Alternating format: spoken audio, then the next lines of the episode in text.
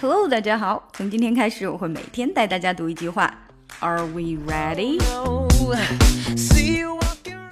OK，让我们先来听一下今天要跟读内容的原声。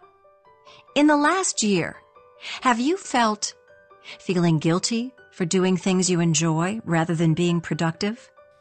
In the last year. In the last year.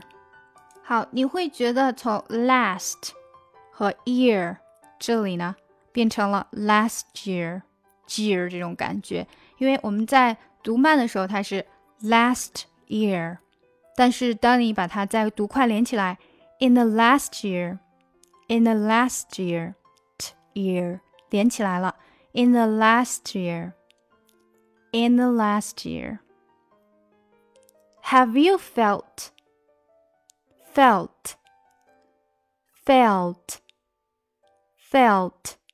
Have you felt? 注意 felt，它是从 e 到 l，所以会有一个 l 的音在这里。Felt. Have you felt? Feeling guilty?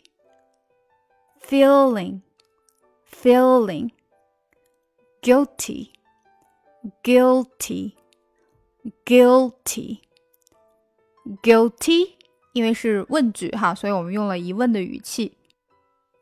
整句读一下：In the last year, have you felt feeling guilty for doing things you enjoy rather than being productive?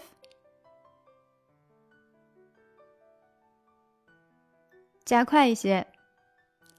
In the last year, have you felt feeling guilty for doing things you enjoy rather than being productive? 如果你喜欢今天的纠音练习，可以来我们的公众号咨询完整的课程，索要试听哦。